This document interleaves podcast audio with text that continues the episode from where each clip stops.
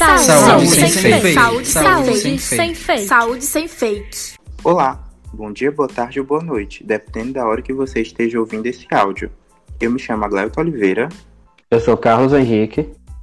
No podcast de hoje, convidamos Thaís Correia, aluna de enfermagem da Unilab, integrante da EGENF, empresa júnior de enfermagem da Unilab, onde atua como diretora de marketing.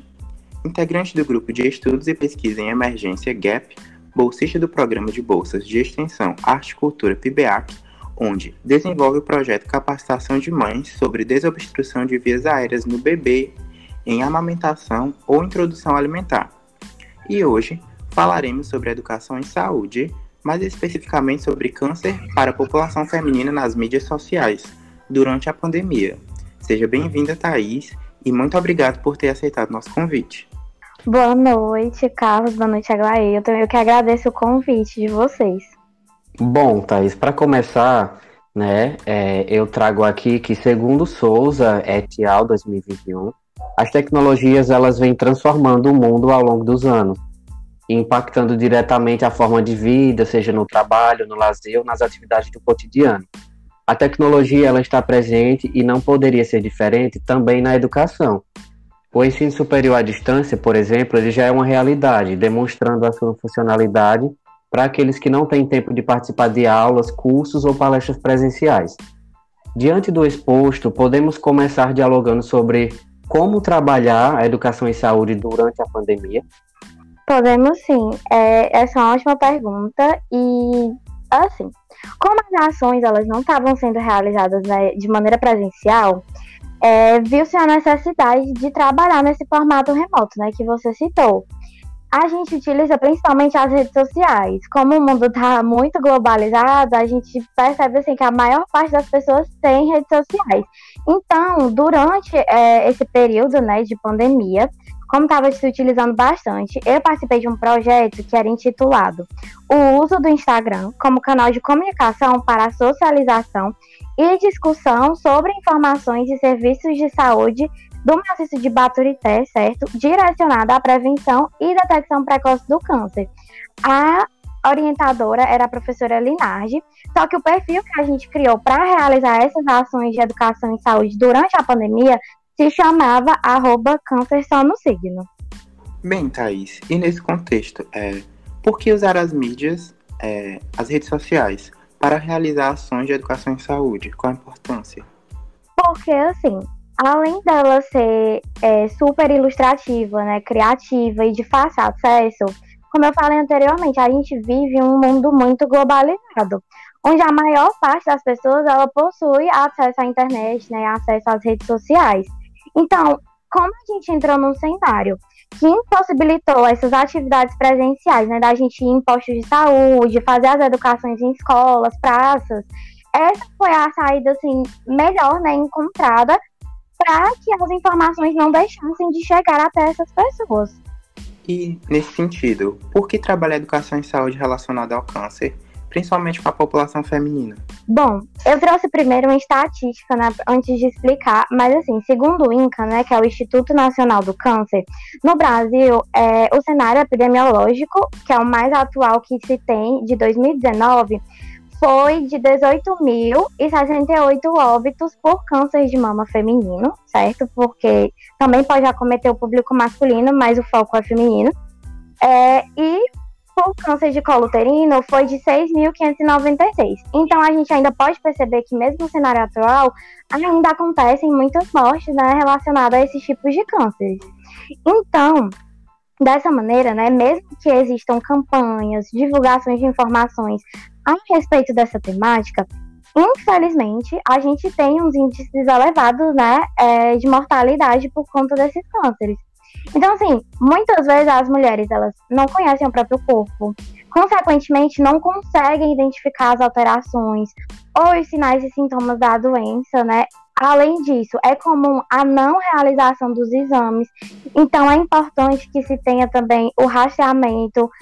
É, aí muitas vezes ele não é realizado de forma precoce, então você não tem como descobrir mais cedo que possui, né, e, e poder intervir mais cedo, então é por isso. Pois bem, agora que já falamos sobre a importância de trabalhar a educação e saúde com a população feminina, é, gostaríamos de saber também quais os aspectos que devem ser levados em consideração quando se trabalha com o público virtual. Bom, assim, é um aspecto muito importante, né, que, assim, eu julgo ser importante é estabelecer efetivamente o público-alvo, né, o público que você vai trabalhar e como serão transmitidas as informações. Quando a gente fala de Instagram, algumas características elas são essenciais, sabe? É, o design, a paleta de cores, as fontes, porque você criar uma identidade visual faz toda a diferença na hora de chamar a atenção daquele público, né? Então, assim, também ter uma linguagem clara e objetiva é essencial para elaborar essas postagens, além de trabalhar com imagens e vídeos, porque se torna algo lúdico.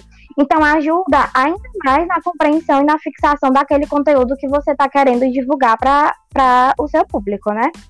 Quando se fala em redes sociais, você tem sempre que estar tá se reinventando, principalmente quando são realizadas ações de educação em saúde, né? É interessante também você buscar aquelas tendências do momento para tá tratar de assuntos sérios de maneira mais descontraída.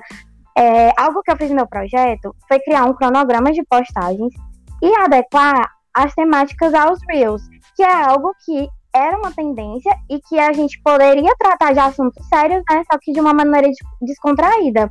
Ela é uma ferramenta de vídeo, né, é bastante utilizada e que tem um alcance maior de pessoas, tanto de seguidores quanto não seguidores. Eu não sei se todo mundo sabe, mas assim, quando você clica no Reels, você divulga aquele Reels, não chega só apenas nas pessoas que seguem a sua página, chegam a outras pessoas. Então você acaba fazendo uma educação em saúde maior ainda. Interessante essa questão do Reels, eu não tinha conhecimento sobre, então é, o Reels chega até a ser melhor do que uma live, do que um IGTV, na sua opinião? Sim, acredito que sim, porque o IGTV, ele é um vídeo que vai ser reproduzido ali na hora e praticamente só chega para os seus seguidores. O Reels não, ele é uma plataforma de é, amplo aspecto. Ele vai chegar tanto para as pessoas que seguem a sua página, mas se você compartilhar com alguém no seu direct, ou então que você botar uma hashtag ali naquele Reels, ele vai subir para várias outras pessoas. Ah, sim, compreendo. É, é, aproveitando o embalo, né? Quais os benefícios e os desafios que a gente encontra na educação em saúde por meio dessas mídias sociais? Poderia apontar alguns benefícios e desafios? Com certeza. Assim, é, trabalhar né, com educação em saúde já é algo desafiador. Imagine nas redes sociais, né, nas mídias sociais. Então, assim, em questão a benefício, é, eu acredito que a disseminação ela é mais rápida de informações, então isso é uma coisa positiva, né? Porque a todo momento está chegando informação ali para as pessoas. A acessibilidade ela é maior, né, ao conhecimento e também a inovação na educação em saúde, porque é algo novo, porque muita gente tem acesso à internet, mas querendo ou não é algo que se torna inovador. Você vai ali cumprindo as tendências e tudo. E, assim, em relação a desafios, eu acho que manter uma conexão com o público, sabe? É, despertar aquele interesse das pessoas nas postagens, porque por mais que você tente fazer algo atrativo, nem sempre aquelas pessoas vão clicar, vão assistir, vão comentar, vão salvar aquilo que você está divulgando. É, e aí isso acaba né, também dificultando você conseguir atingir o objetivo de disseminar o máximo de informações o possível. Porque é, se você não conseguir manter aquela conexão com o público, despertar esse interesse, você não vai conseguir atingir o objetivo que é fazer educação em saúde né, para as pessoas. É, de fato, eu já tive mesmo algumas experiências próprias e acredito eu que manter conexão com o público é uma tarefa muito difícil mesmo. Mas obrigado pelas informações, Thaís. Bem, muito obrigado, Thaís, por esse podcast maravilhoso. Foi um prazer ter você aqui conosco. Espero que tenham gostado da experiência e aguardamos sua participação aqui no podcast mais vezes. Eu que agradeço, Aglailton e Carlos, né? Foi muito importante esse momento para mim, para poder divulgar, falar um pouquinho né, da minha experiência em educação e saúde.